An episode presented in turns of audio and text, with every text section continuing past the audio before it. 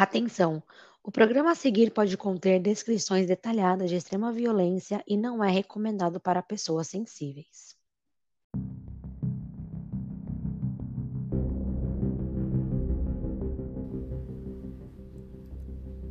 Wellington Menezes de Oliveira, 23 anos, não entrava pela porta da frente da Escola Municipal Tasso de Silveira, no bairro de Realengo, no Rio de Janeiro, desde 2001, quando ele concluiu o ensino fundamental 2. Mas no dia 7 de abril de 2011, por volta das 8 da manhã, o homem retornava com dois revólveres, um calibre 38 e um calibre 32, junto a uma cinta repleta de speedloaders, um tipo de carregador de munições de uso rápido. E iniciava-se assim uma das maiores tragédias do nosso país.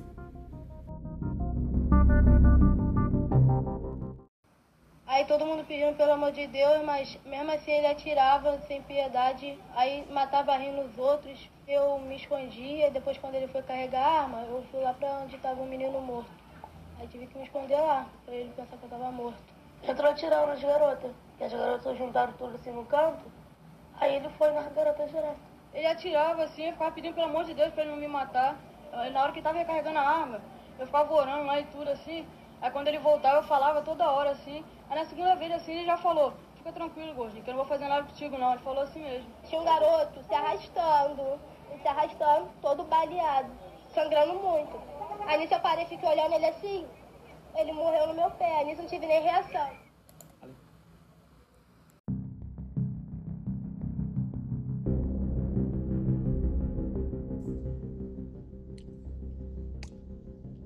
Oi, pessoal, eu sou a Mai.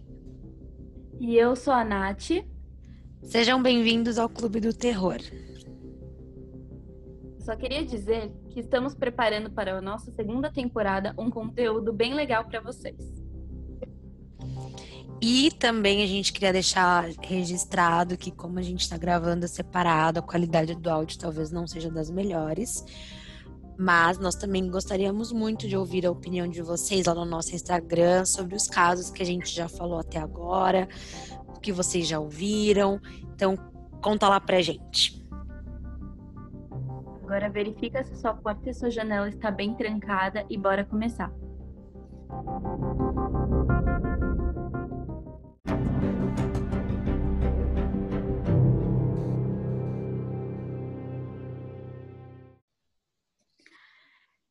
Eu vou falar um pouco sobre o dia do crime, que ocorreu no dia 7 de abril de 2011. O local foi a Escola Municipal Tasso da Silveira, localizada no bairro de Realengo, no Rio de Janeiro. E foi palco de um grande horror. O ex-estudante Wellington Menezes, de Oliveira, de 23 anos, invadiu a escola, entrou em uma sala de aula e, sacando os dois revólveres que portava, disparou contra todas as crianças que ali estavam, resultando na morte de 11 delas e deixando mais de 13 feridas. Em alguns dos depoimentos dos sobreviventes, ele buscava principalmente meninas bonitas para serem os seus alvos. Por volta das oito da manhã no, do fatídico dia, Wellington, muito bem arrumado, chegou até a escola se apresentando como palestrante razão pela qual sua entrada foi autorizada. Ao entrar, subiu, subiu o primeiro andar e adentrou na sala da oitava série, onde a professora Leila De Angelo ministrava aula de língua portuguesa. O atirador entrou calmamente e, sem proferir nenhuma palavra, sacou as armas de fogo que portava. Após isso, o atirador colocou um revólver em cada mão e iniciou os inúmeros disparos de modo que, quando mirava em um menino, os tiros eram deferidos contra seus braços e pernas. Ao passo que, em se tratando de vítima menina, a mira do tiro era na cabeça, na cabeça, visando efetivamente a morte de todas que pertenciam a esse gênero. Enquanto efetuava os disparos fatais contra as vítimas meninas, proclamava palavras de ódio e julgamento, declarando que elas eram seres impuros.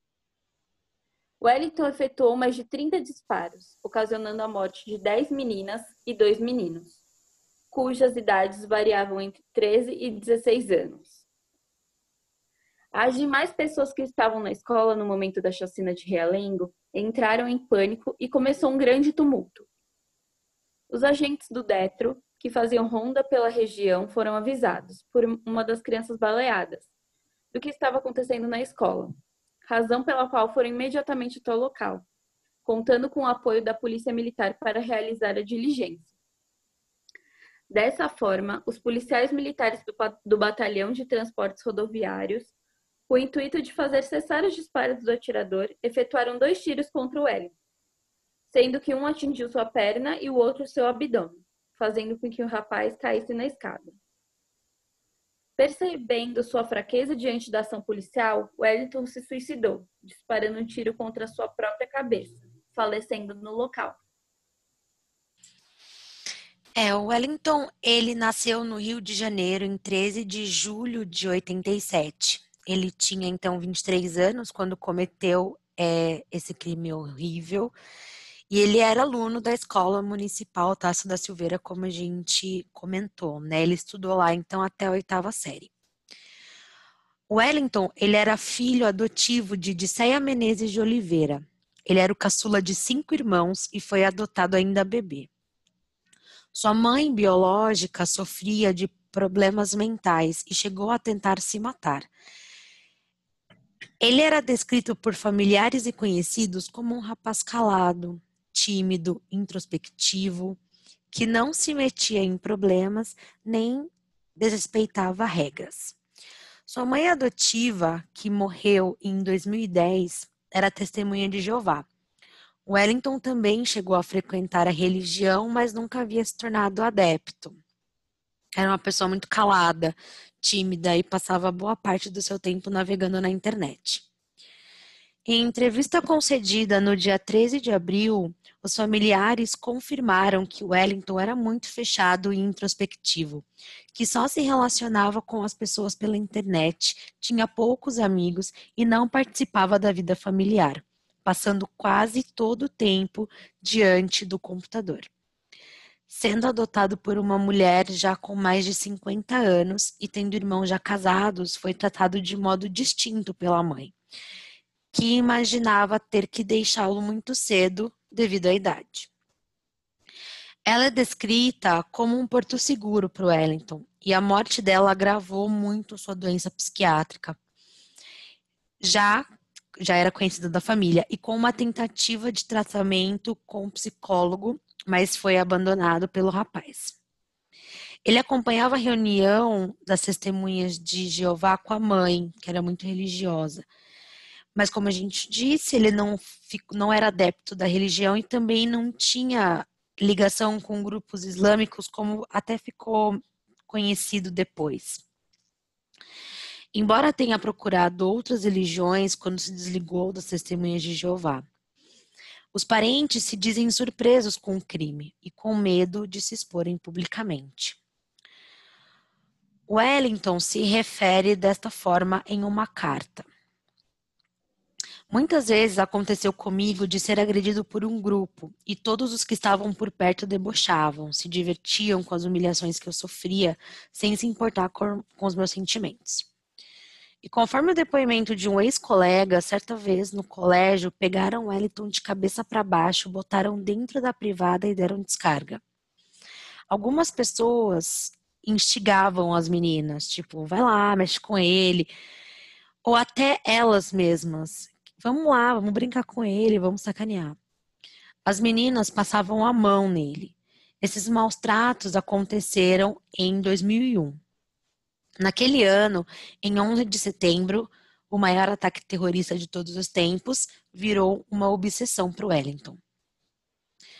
Após a morte da mãe adotiva, os irmãos vasculharam o computador do jovem e descobria que ele fazia muitas pesquisas sobre armamentos.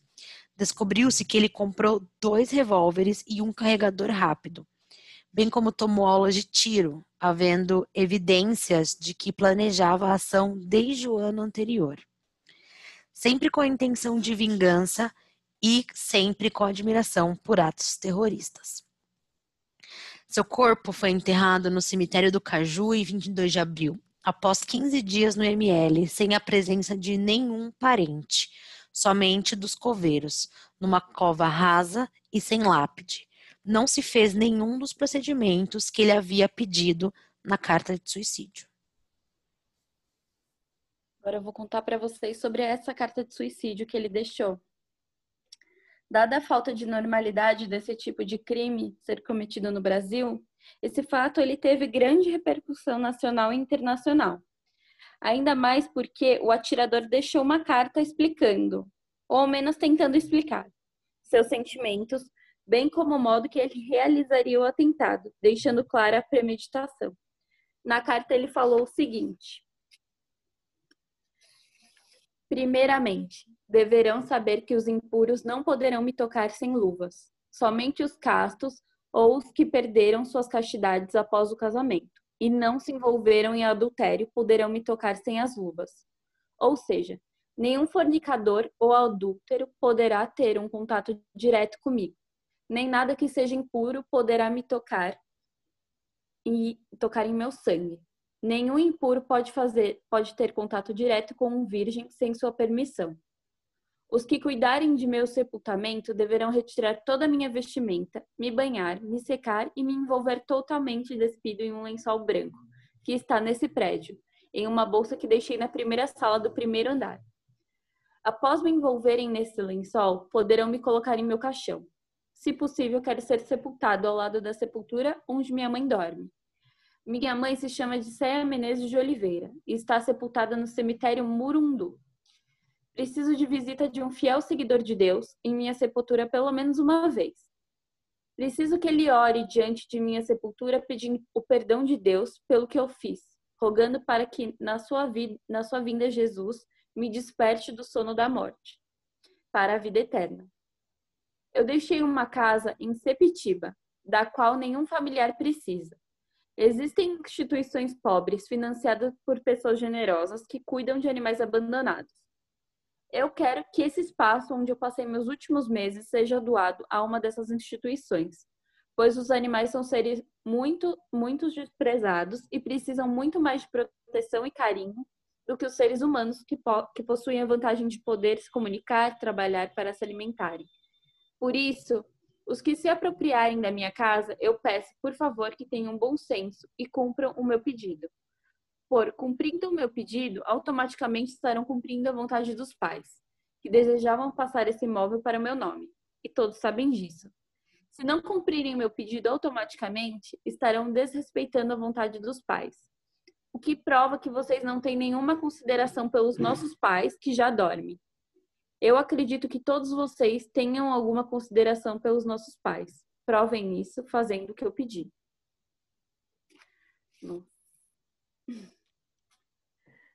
No dia 13 de abril, a polícia divulgou. Gente, é tão chocante, calma, eu tô tentando me recuperar, amiga. Não, é, antes de você continuar, na verdade, é, é, é chocante não, assim, eu não sei nem o que falar. É muita, é muita loucura, né? É, ter, ter tantos pedidos, assim, tantas exigências. Mas uma das coisas que ele fala, que eu, que eu acho que é a única coisa que eu concordo, é de transformar a casa num lar para animais abandonados, sabe? Exato, é uma coisa. Eu a mesma coisa. É uma coisa interessante, é, é um sentimento, né, válido, assim. Eu, eu acho, eu achei essa parte ok. Agora, e assim, cara, eu, se fosse da família, eu com certeza faria o que ele pediu. Não, não tô uhum. dizendo de dar banho, essas coisas, não. Eu super concordo com deixar lá naquela cova rasa, lá sem lápide, mas de transformar o lugar num lar de animais, porque vai que esse cara volta.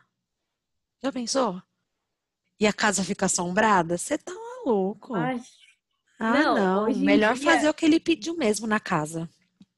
Não, eu tava vendo Ou derruba a casa. Não, eu tava vendo uma reportagem exatamente da casa dele, que, que virou. E, assim, tá morando uma mulher lá. Ela, ela guia o repórter na entrevista, falando: ó, aqui é onde ele fazia os vídeos com as armas. Aqui era o quarto dele. Era tipo um tour macabro pela casa do cara, sabe? Não, gente, gente, assustador ela morar lá já. Eu já ia achar meio que assustador. Nossa, você tipo, tá maluco. Tá maluco. Nossa, o pessoal não tem noção mesmo. Ela ainda fala assim: ah, eu quis alugar, né? Porque tava barato, eu aluguei. As pessoas vivem me falando: não, como assim você alugou a casa de um assassino? Não é lógico. Que é que nem aquele anúncio da casa de 600 reais que a gente viu no Instagram. Eu super queria me mudar. É, entendeu? Tipo, você lê o anúncio todo, nossa, caracas, tudo que eu preciso, dois quartos, não sei o que, super barato, mas tem que ter fé porque a casa é mal assombrada, né? pra mim é a mesma coisa, entendeu? É mudar para um lugar desse e, e, fazer vários rituais de purificação, cara. Tá maluco. Corajosa ela, né? Boa sorte para ela. Boa sorte.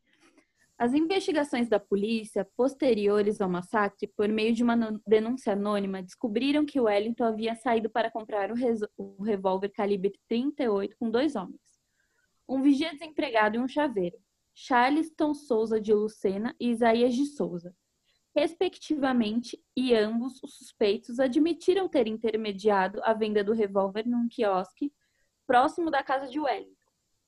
A alegação de Wellington, de acordo com um dos suspeitos, foi a de que ele usaria a arma para se proteger, pois vivia sozinho. Um terceiro homem teria participado propriamente da venda, Robson, fornecendo diretamente a arma para Wellington, enquanto os outros dois haveriam apenas servido como intermediadores. Adepto de fóruns de discussões online relacionados a assuntos extremistas, o homem encontrou refúgio em inspirações terroristas, e decidiu que somente com um ato violento seria possível externar seus demônios.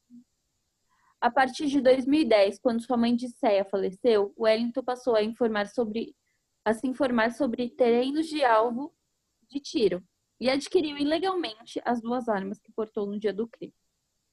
Sua carta de suicídio e seu perfil na rede social Orkut eram repletos de temas religiosos e passagens bíblicas. Porém, com diversas referências ao islamismo. Além da carta de suicídio, a polícia encontrou dois vídeos do rapaz contendo discursos com palavras desconexas, porém enfatizando que o bullying que motivou o jovem.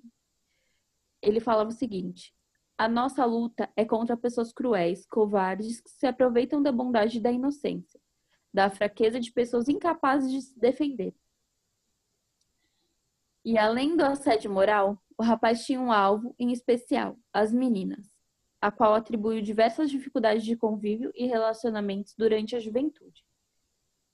A Veja fez uma entrevista com um dos ex-colegas de Wellington no dia 8 de abril de 2011 para entender ou tentar entender o porquê de toda essa violência com crianças inocentes. O estudante Bruno Linhares, de 23 anos, estudou com Wellington na escola Tasso da Silveira e narrou ao jornal de que maneira os alunos provocavam o rapaz. Segundo ele, Wellington ganhou os apelidos de Sherman, em alusão ao personagem nerd do filme American Pie, e também porque era manco de uma perna. O Bruno falou o seguinte, abre aspas, o Wellington era completamente maluco, muito calado e muito fechado, e por isso a galera pegava no pé dele, mas não a ponto de fazer o que ele fez. Fecha aspas.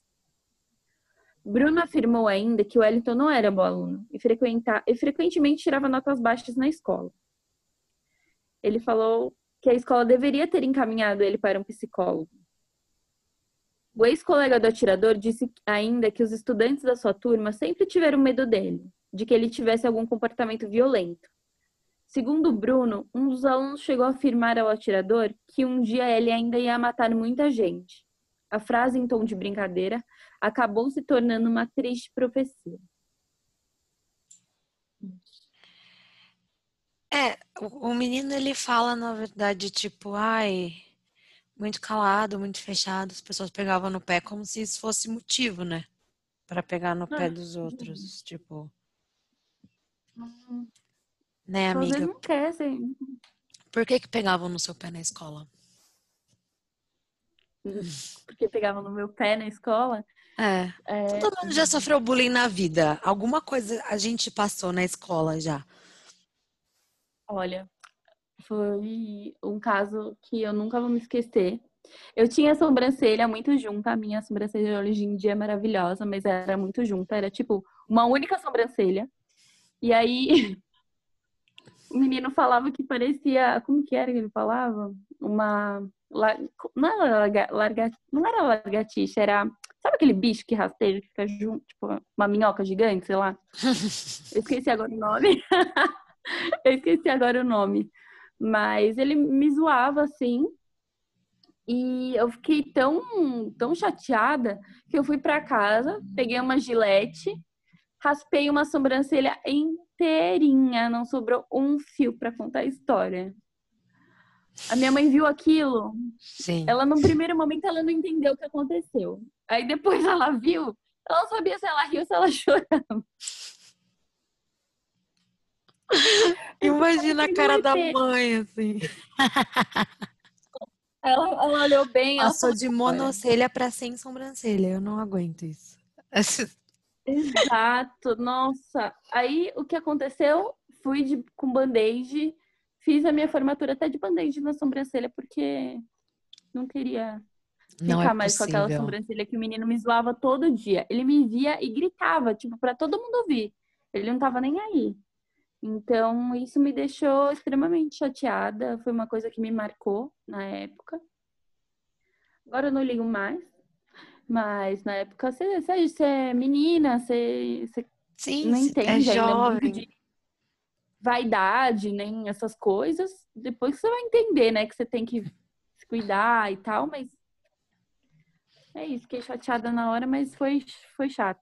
Ah, sim, as coisas acontecem por motivos tão bestas, né? Tipo, as pessoas usam cada, cada motivo, assim, tão besta. Eu não lembro muito claramente, assim, mas eu sei que já, já, já teve, tipo, cabelo duro, sabe? Coisas assim que a gente escuta. Meu irmão escuta muito isso hoje em dia, principalmente. Porque ele tem um cabelo bem mais crespo e tal. E, cara, não é legal, sabe? Não é, não é engraçado. E, enfim. Coisas tristes que É, dá, acontecem quando não a dá gente é criança. entender, sabe? Não dá, juro que não dá pra entender. E isso acontece com o seu irmão. A gente, tipo, em dias de hoje a gente acha que tá melhorando, né? Mas não. Uhum. Aí um exemplo de que não tá melhorando, que as pessoas Não. continuam horríveis, fazendo esse tipo de coisa que pode, sabe, magoar de verdade alguém. Exatamente. Então, assim, gente, você que tá ouvindo, pensa nas suas atitudes com o outro. Todo mundo é igual, gente. Todo mundo. Não tem pra que fazer isso só pra. Pra que? Qual é o motivo? É, né? sabe, Qual é o diminuir o outro para se sentir, sei lá, melhor. E, e assim, isso que, isso que meu irmão escuta, por exemplo, hoje em dia, nem é mais chamado de bullying, né? É racismo, é um crime. Só que são crianças que falam. Só que as crianças reproduzem o que escutam de adultos. Então, é, enquanto a gente tenta ensinar ele a ser um cara educado, respeitador, ele tá no meio de crianças que são cuzonas. Nossa Entendeu? Senhora, os pais devem ser assim, bem piores Exatamente. e já devem ser um- Ou, é, ou são, tipo assim, pessoas que não estão nem aí mesmo, sabe? Que concordam que isso, na verdade, ah, é só uma brincadeira, ah, não sei o que, sabe? Quando na verdade não é. Então, é, acho que a gente tem que repensar tudo, as nossas atitudes, como a gente quer que os nossos filhos nos vejam, sabe?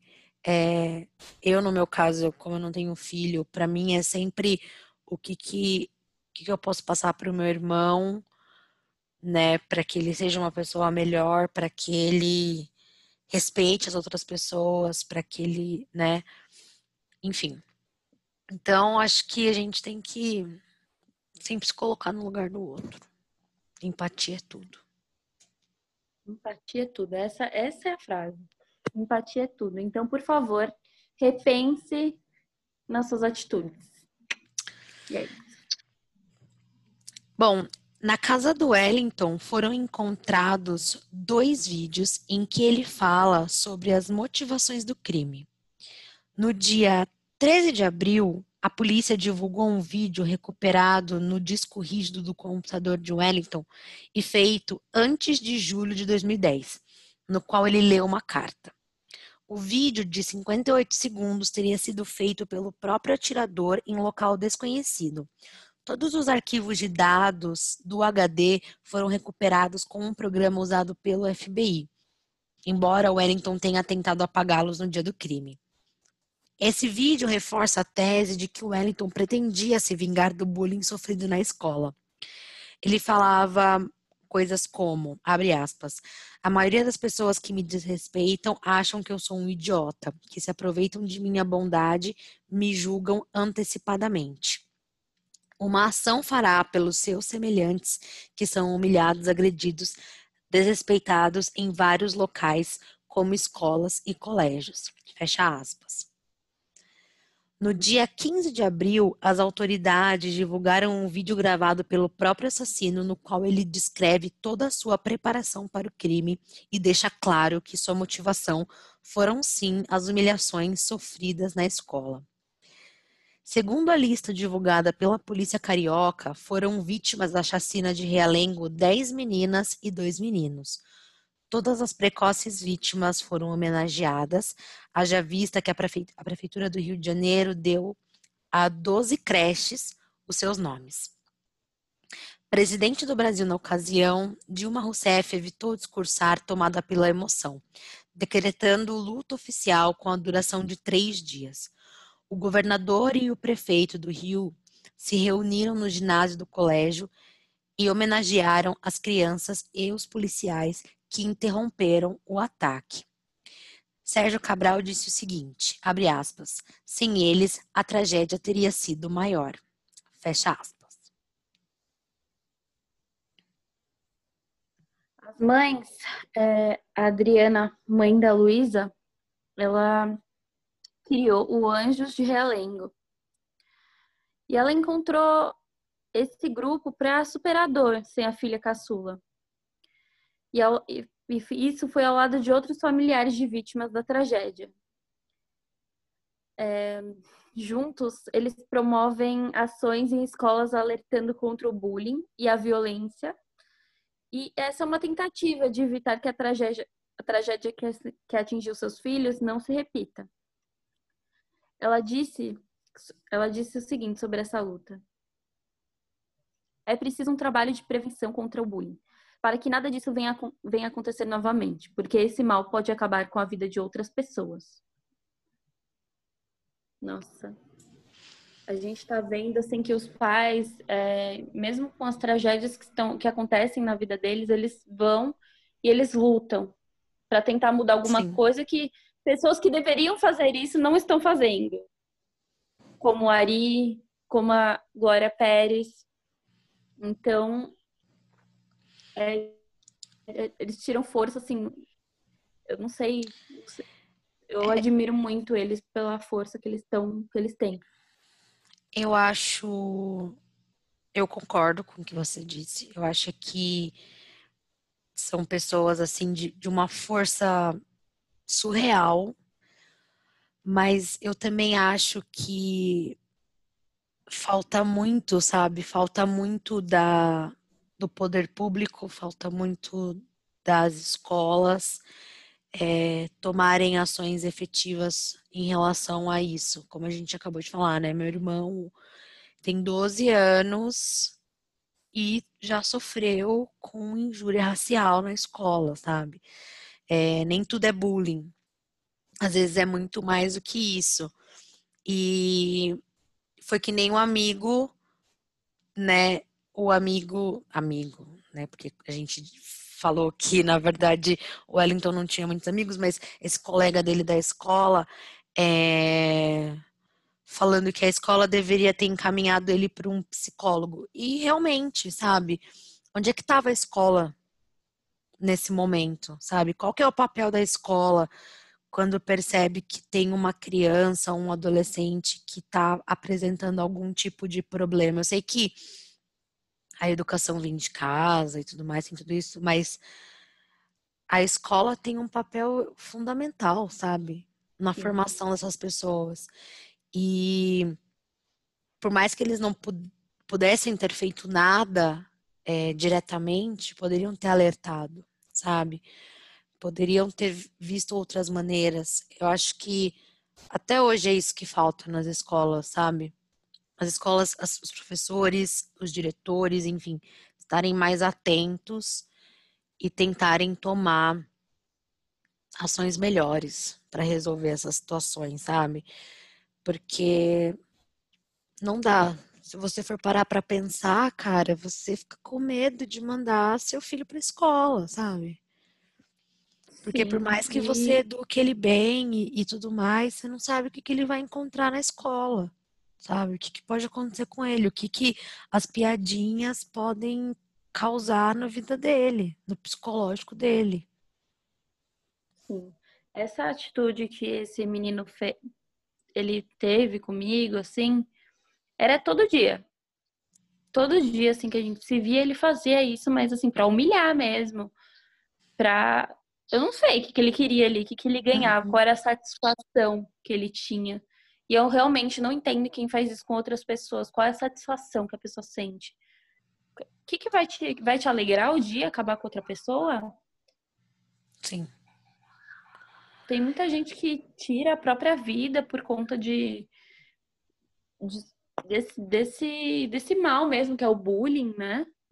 Para acabar com isso. Exato. E às vezes você se depara com uma pessoa, é, como no caso do Wellington, que já tinha provavelmente problemas psicológicos, né? Ele enfim, foi adotado muito cedo e tudo mais, já entrou numa família estruturada, com irmãos muito mais velhos. A mãe dele, adotiva, já sabia que ela ia morrer e ia deixar ele né, sozinho, porque ela já tinha uma certa idade. Então, tem todo um contexto, mas às vezes o que você está fazendo para aquela pessoa não vai ser só na época da escola, sabe? E vai passar. Não é só aquela piada que vai durar ali o ano letivo e depois passou. Não, ele levou isso para a vida. Ele não conseguiu fazer mais nada, sabe? Então, agravou um problema que já existia. Então, você está mexendo, na verdade, com pessoas que você nem sabe o que tem, sabe? Se já tem algum tipo de problema, se, se enfim. É mexer com fogo mesmo, sabe? Então, é, são coisas que eu fico pensando, assim, eu não, não sei, sabe? Tenho medo é, dessas coisas, entende? Do que, do que pode fazer com a pessoa. E muitas vezes também, por que, que as pessoas fazem isso? Que nem você falou, qual é a satisfação que elas têm? Que, que, o que, que a gente vê é, de legal ou de interessante de fazer uma piada, sabe? Porque, amiga, a gente já foi jovens. A gente é jovens, mas a gente já foi mais jovens. Nossa. E a gente já foi de zoar, tipo, ai, porque tá gordo, ou porque é muito magro, ou porque tem cabelo assim, tem cabelo assado e tal. E a é, gente é, vou... não sabe explicar por quê, sabe? As pessoas vão fazendo e a gente vai reproduzindo, e depois você para pra pensar e fala, que merda. Não, tipo, Bosta é o que você falou. 18 anos, vai, 19 anos, 17, sei lá. É... Era assim, eu era tão imatura que eu fazia algumas piadas e agora eu vejo eu fazia piadas porque eu já tinha passado por aquilo, mas eu queria fazer outra pessoa ficar chateada como eu fiquei e o que não é certo. Hoje eu olho para trás eu falo, porra, que merda é essa, cara? Você pode estar tá acabando com alguém, assim. Você não sabe Sim. o que a pessoa está sentindo naquele momento, qual que é a, bagagem emocional que ela tá, tá, tá levando. Você não sabe como ela tá. Ela pode re reagir, guardar para ela e ficar e explodir em algum momento. Exato. Ou ela pode levar isso e trabalhar durante a vida e falar, pô, eu sou maravilhosa, dane sua opinião, caguei para você. Então tem que pensar muito bem. Hoje, revendo isso, eu sinto vergonha das atitudes que eu já tive. Sinto vergonha. É, eu acho que isso que você falou também faz muito sentido, assim, é, as pessoas, às vezes, elas conseguem tornar isso é, em algo positivo, mas a gente olhando o cenário de Realengo, é muito difícil, né? Porque você está falando de uma periferia, está falando de escola pública, é, crianças pobres, famílias pobres, que muitas vezes não vão ter auxílio psicológico, né? Não tem um bom ambiente familiar. Então, tudo agrava para ser realmente um desastre. E quando a gente fala assim, tipo, ai, porque quando eu era jovem eu fazia isso, é um puta de um ciclo vicioso. Sabe? Aconteceu comigo e eu vou, eu vou descontar no próximo, e daí esse próximo vai descontar Exato. no outro, que vai descontar no é outro. E assim vai. E se você não fala disso dentro da sua casa, cara, isso nunca vai acabar. Porque eu me lembro muito bem, assim, isso nunca foi um assunto dentro da minha casa. Não, nunca. Na também não. Nunca foi uma coisa assim que, tipo, ah, sei lá, mãe, é, na escola me chamaram de cabelo duro, sei lá, um exemplo. E da minha mãe sentar comigo e falar, olha, isso não é certo, e, sabe, me explicar e a gente conversar e, e tentar me ajudar a entender, sabe? É, e é, acho que é isso Era que também parado, falta. Né? É, Entendeu? Tipo, você não tem coragem de falar para seus pais porque você acha que isso é coisa da escola que você não tem que levar para eles, né? Porque provavelmente você não criou com seus filhos um ambiente acolhedor suficiente, entendeu? Para a criança chegar e se abrir desse jeito. Assim como vários outros temas que a gente demora anos para comentar com os pais, sabe? Ou coisas que a gente nunca fala, simplesmente deixa subentendido, assim, sabe? É, que nem é, educação sexual, esse tipo de coisa. Minha mãe foi saber que eu não era mais virgem porque eu tive que fazer um exame. Tipo, sabe, exame Papa Nicolau, as coisas que geralmente a gente faz. Foi por isso. Uhum. Entendeu? Mas nunca de chegar e conversar com a minha mãe e falar assim: nossa, mãe, conheci um cara, e aí não sei o que, e aí aconteceu, sabe? Então, tipo, tudo isso tem a ver, porque você não tem um ambiente onde você se sente confortável em dividir, sabe? E as coisas uhum. vão só acumulando, acumulando, acumulando, e você nunca conta. E aí você vai fazer com outras pessoas para aliviar. Exato. Para aliviar, exato. Essa louco é isso, né? Aliviar. É louco Credo. Isso. Mas, gente, eu não faço mais esse tipo de coisa, pelo amor de Deus. Não faço mais. É, a gente aprendeu. E é bom que a gente aprendeu e a gente agora pode ensinar nossos filhos. E eu acho que as próximas gerações, assim, principalmente, por exemplo, Samuel, né, seu filho, que ainda é bem novinho. Então, é, tem muita coisa para você construir com ele ainda. E a gente aprendendo cada dia um pouquinho mais e vendo essas coisas que a gente vê, esse tipo de crime, sabe? O que acontece com as pessoas. É... Tentar transformar nossos filhos em, em boas pessoas, em bons seres humanos, né? Mas, por outro lado, a gente também não pode esquecer que todas essas vítimas, né, elas não tinham nada a ver com o que aconteceu né? Nada a ver mesmo. Tipo, 12 Isso crianças aqui. totalmente aleatórias é, que estavam na escola no dia e na hora errada. E, e aconteceu o que aconteceu. É bizarro você pensar isso, né? É, eu vi uma menina, ela sobreviveu. Ele entrou, ele começou a atirar. Ele atirou nela umas quatro vezes. Ele tentava atirar na cabeça dela, mas ela ela ficou paraplégica, tal, ela tem marcas disso. Mas ela falou assim: "Olha, eu voltei a estudar lá. Chamei alguns sobreviventes também, porque eu quero ser maior que isso. Eu já senti muita raiva dele, hoje eu não sinto nada. Eu não sinto absolutamente nada. Eu segui minha vida, estudei direito, me tornei advogada, então, sabe, ela, é, ela é um exemplo para mim. Com assim, certeza. Sem dúvida. Eu acho que sempre são tiradas muitas lições positivas, né? Que nem você falou, por exemplo, do Anjo de Realengo, que é uma, uma puta causa legal, assim. É, você vê a comunidade se movimentando para fazer algo positivo, sabe, dentro das escolas e levantando essa bandeira anti-bullying e tudo mais. E casos como esse, por exemplo, de pessoas que poderiam ficar traumatizadas para a vida inteira e que seguiram a vida e que conseguiram dar a volta por cima. Eu acho isso incrível, porque eu não imagino eu, como ficaria meu psicológico depois de passar por uma situação dessa, sabe? Porque imagina, sua vida é, é tranquila, assim, tipo, você tá vivendo uma vida que você tá acostumado e no dia, do dia pra noite você depende de todo mundo para fazer tudo. Foi o que essa menina falou. Eu vivi assim, todo mundo fazendo tudo por mim. Eu com ódio do mundo, dele, de... mas é aquilo, né? O que, que você vai o que, que você vai fazer? Tem duas opções. Ou você vive essa vida assim, ou você bola para frente, tenta mudar alguma coisa de positivo, tira alguma coisa de positivo e, e vamos. Sim. Sim. Porque querendo Mas ou não. É, um é, porque acho que o que acaba acontecendo de, assim para ela é que ela teve uma segunda chance. Sabe? Quantas Sim. pessoas levam quatro tiros e conseguem ficar vivas, cara? Sabe? Tipo, é bizarro você pensar isso.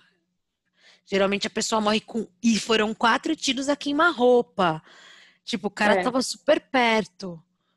Então, assim, sabe, você teve uma segunda chance. O que você vai fazer com essa chance? Você vai desperdiçar sendo ranzinza ou, tipo, ficando puta pro resto da vida? Ou você vai realmente dar a volta por cima igual ela fez? Tipo, vai estudar, sabe? Escolher uma, uma profissão e, e seguir, né?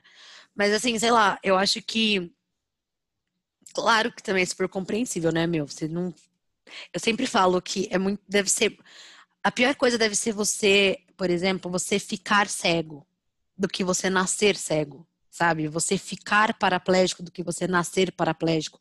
Porque quando você perde, você já sabe como é que era, sabe? Se você nasce sem conseguir andar ou sem enxergar, você nunca soube como é aquilo. Talvez você lide de uma forma mais simples. Agora, se você já sabia como era e você perdeu, ainda mais porque alguém tirou de você, com certeza deve ficar puto, sabe? Sim. Deve ser um negócio assim que eu não sei explicar. E também porque eles passaram um puta terror psicológico dentro daquela escola, porque pelo que as pessoas contam, ele ficava xingando e falando coisas horríveis para as meninas e tal. Então, enquanto ele tentava matar ela, com certeza ela ouviu uma parte de desaforo. E ela era uma criança, sabe? Imagina a cabeça da criança. Adolescente, né? Tipo, 13, 14 anos, assim. Sim. É uhum. louco, gente. Isso, gente. esse é louco. Esse episódio é louco, assim, porque é tanta coisa que você não acredita. Mas é. Pois é. Amiga, só mais uma coisa. Eu lembrei o apelido que esse menino me chamava. Olha que Ai, meu Deus. Taturana. Taturana. Ai, é verdade. Taturana. Gente, agora, menina, eu nem lembro o seu nome, porque você não foi nem relevante na minha vida, mas se você estiver ouvindo esse podcast, eu sou maravilhosa. e minha sobrancelha, ela é linda. Ela é linda, viu? Aceita bem. O que você tentou fazer comigo só conseguiu me transformar nessa beleza que eu sou hoje, cara.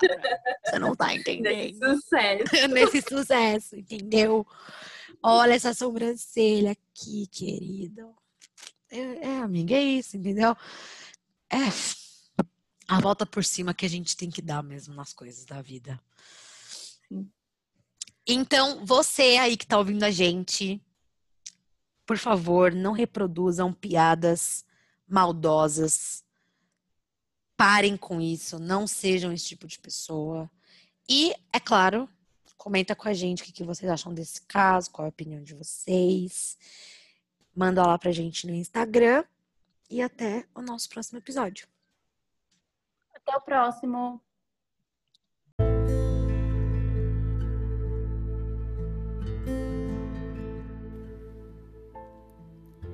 Esse episódio é dedicado às 12 vítimas da chacina de Realengo. Foram elas Ana Carolina Pacheco da Silva, Bianca Rocha Tavares, Jéssica Guedes Pereira, Igor Moraes, Karine Chagas de Oliveira, Larissa dos Santos Atanásio, Larissa Silva Martins, Luísa Paula da Silveira Machado, Mariana Rocha de Souza, Milena dos Santos Nascimento, Rafael Pereira da Silva e Samira Pires Ribeiro.